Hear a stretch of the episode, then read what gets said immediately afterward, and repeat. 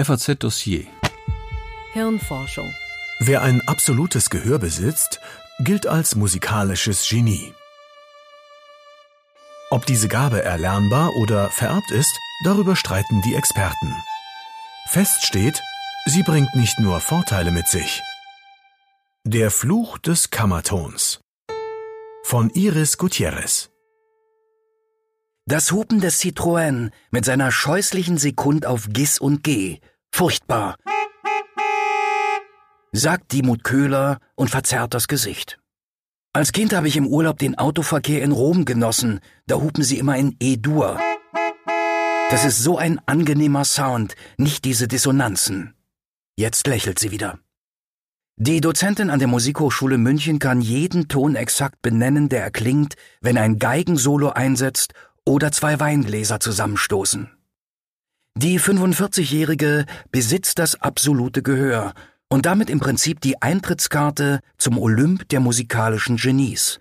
Mozart, Tschaikowski, Frank Sinatra oder Jimi Hendrix sollen diese Gabe gehabt haben. Auch Solocellist Yo-Yo Ma, der für die musikalische Untermalung bei Barack Obamas Inauguration sorgte, besitzt sie. Eine rare Fähigkeit. In den Vereinigten Staaten und in Europa kann das nur eine Person unter 10.000 von sich behaupten – in Musikerkreisen sind es deutlich mehr, bei den Münchner Philharmonikern beispielsweise 10 Prozent. Alle anderen hören nicht absolut, sondern relativ. Das heißt, sie müssen erst einen Referenzton vorgespielt bekommen, zum Beispiel auf dem Klavier, um einen Ton richtig einordnen zu können. Die Absoluthörer haben es einfacher. Es ist wie mit Farben. Weiß oder grün, das sieht man einfach, wenn man nicht farbenblind ist, beschreibt es Dimut Köhler. Berufsmusiker profitieren davon, sie können Stücke viel schneller auswendig spielen als ihre Kollegen. Ein Chorleiter mit dem absoluten Gehör merkt sofort, wenn die Sänger zu hoch trällern, ein Violinist kann seine Geige ohne Hilfsmittel stimmen. Das mag Vorteile haben, aber weshalb entwickelt sich überhaupt ein absolutes Gehör? Diana Deutsch, Psychologieprofessorin an der University of California in San Diego und selbst Absoluthörerin, ist davon überzeugt, dass diese besondere Fähigkeit in Zusammenhang mit dem Spracherwerb steht. Und zwar vor allem in Asien. Dort wird unter anderem Mandarin, Vietnamesisch, Kantonesisch oder Japanisch gesprochen. Alles Sprachen, bei denen die Tonhöhe darüber entscheidet, was ein Wort bei gleicher Schreibweise bedeutet. So kann in Tokio das Wort Hashi entweder Essstäbchen, Brücke oder Kante bedeuten, je nachdem, welche Silbe hoch und welche tief gesprochen wird. Die Sprachforscherin Deutsch vermutet nun, dass ein Kind, das mit einer tonalen Sprache aufwächst, eher ein absolutes Gehör ausbildet, weil es das einfach braucht, um seine Muttersprache zu erlernen. Wer mit Englisch oder Deutsch aufwächst, beides keine tonalen Sprachen, besitzt es seltener. Anfangs überzeugte diese Theorie weder Kollegen noch potenzielle Geldgeber für Studien. Diana Deutsch versuchte, das Shanghai-Konservatorium und Musikhochschulen in den Vereinigten Staaten für ihre Forschung zu begeistern. Die Chinesen sagten erst einmal, alle wissen doch, dass jeder gute Musiker ein absolutes Gehör hat. Und die Amerikaner prophezeiten, dass sie niemals genügend Versuchsteilnehmer mit absolutem Gehör finden würde, um zu sinnvollen Ergebnissen zu kommen. Doch Diana Deutsch blieb hartnäckig. 2006 konnte sie erste Resultate vorlegen. Zunächst verglich die Psychologin die Fähigkeiten von Studenten des Musikkonservatoriums in Peking, die alle Mandarin sprachen, mit denen von Studenten der Musikhochschule Eastman in New York. Tatsächlich waren die chinesischen Musiker überlegen. Das absolute Gehör zeigte sich bei ihnen neunmal häufiger. Hatten sie die Gabe vielleicht geerbt? Um diese Frage zu klären, befragte Diana Deutsch 200 Musikstudenten der Thornton School in Südkalifornien nach ihrer ethnischen und sprachlichen Herkunft. Diejenigen, die Sprachen wie Mandarin oder Vietnamesisch fließend beherrschten, bestanden den Test auf absolutes Gehör nahezu hundertprozentig, da sie fast jede vorgespielte Note richtig benennen konnten. Weniger gut schnitten diejenigen ab, die beispielsweise Mandarin nur gebrochen sprachen, aber immerhin mehr als Grundkenntnisse besaßen. Asiaten und Amerikaner, die keine tonale Sprache gelernt hatten, zeigten sich gleichermaßen schlecht im absoluten Hören. Das sprach gegen eine besondere chinesische Veranlagung für das absolute Gehör. Dennoch sind 90 Prozent der chinesischen Musikstudenten mit sehr guten Kenntnissen in ihrer Muttersprache des absoluten Hörens mächtig, schätzt Deutsch. Warum nicht alle Ostasiaten? Möglicherweise liegt es daran, dass viele von ihnen nie gelernt haben, Noten zu lesen und daher unfähig sind, Töne richtig zu benennen. Ein absolutes Gehör könnten sie dennoch haben, aber nur für Töne ihrer Sprache, sagt Deutsch. Falsch betonte Wörter würden sie wohl als Fehler erkennen, aber ohne musikalische Bildung könnten sie diese Fähigkeit nicht auf musikalische Töne anwenden. Die Erziehung scheint demnach die entscheidende Rolle zu spielen. Die vergleichsweise wenigen amerikanischen Musikstudenten mit absolutem Gehör erhielten schon im Alter von vier Jahren oder früher ihren ersten Musikunterricht. Dieses Zeitfenster stimme mit dem akzentfreien Erwerb einer Muttersprache überein, sagt Diana Deutsch.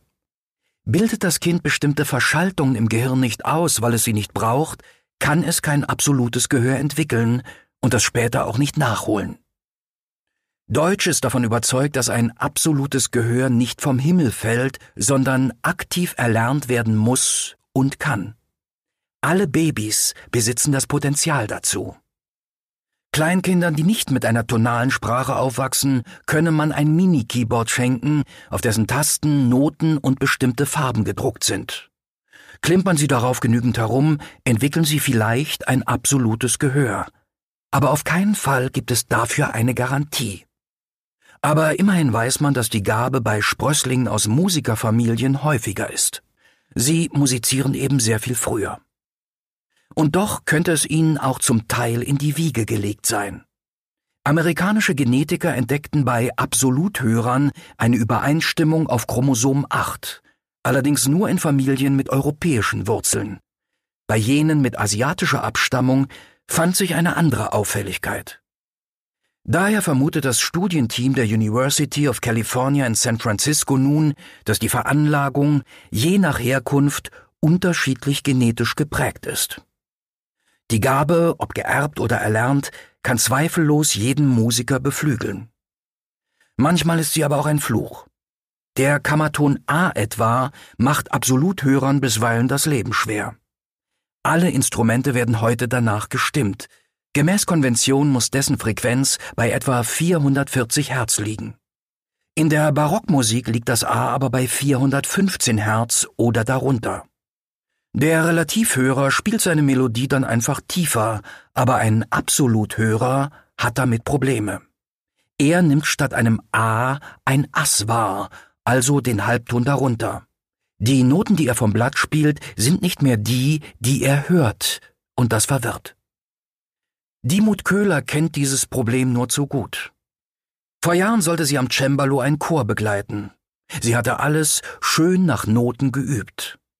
Kurz bevor der Orchesterausflug in die Toskana starten sollte, eröffnete ihr der Leiter, du weißt schon, dass wir in alter Stimmung aufführen werden. In der Kürze konnte ich nicht mehr umlernen. So blieb sie daheim. Das Transponieren, um Noten in einer anderen Tonart wiederzugeben, ist wohl die größte Schwierigkeit für Absoluthörer. Sollen Sie zum Beispiel das D eine kleine Terz höher spielen, wird daraus ein F. Muss dieser Gedankenschritt aber für jeden Ton auf dem Notenblatt gemacht werden, statt einfach insgesamt höher zu spielen, ist man schnell erschöpft. Daher müssen Musiker wie Dimut Köhler lernen, Töne nicht einzeln, sondern im Gesamtzusammenhang zu erfassen. Außerdem sind solche Studenten im ersten oder zweiten Semester meist sehr schlecht im rhythmischen Bereich, sagt Köhler. Rhythmus könne man eben nicht punktuell hören, er bestehe aus einem Ganzen. Die Chinesin Lu hat diese Schwäche noch. Sie studiert Klavier. Dimut Köhler legt ihr Fünftakter eines Bartok-Streichquartetts vor. Die Melodie ist schwierig, fast jede Note schmückt ein B, ist also um einen Halbton nach unten versetzt. Zudem machen die Tonhöhen Sprünge um mehrere Notenzeilen. Das scheint Lou nicht sonderlich zu beeindrucken. Nach dem zweiten Anlauf singt sie mit zarter Stimme die Noten vom Blatt.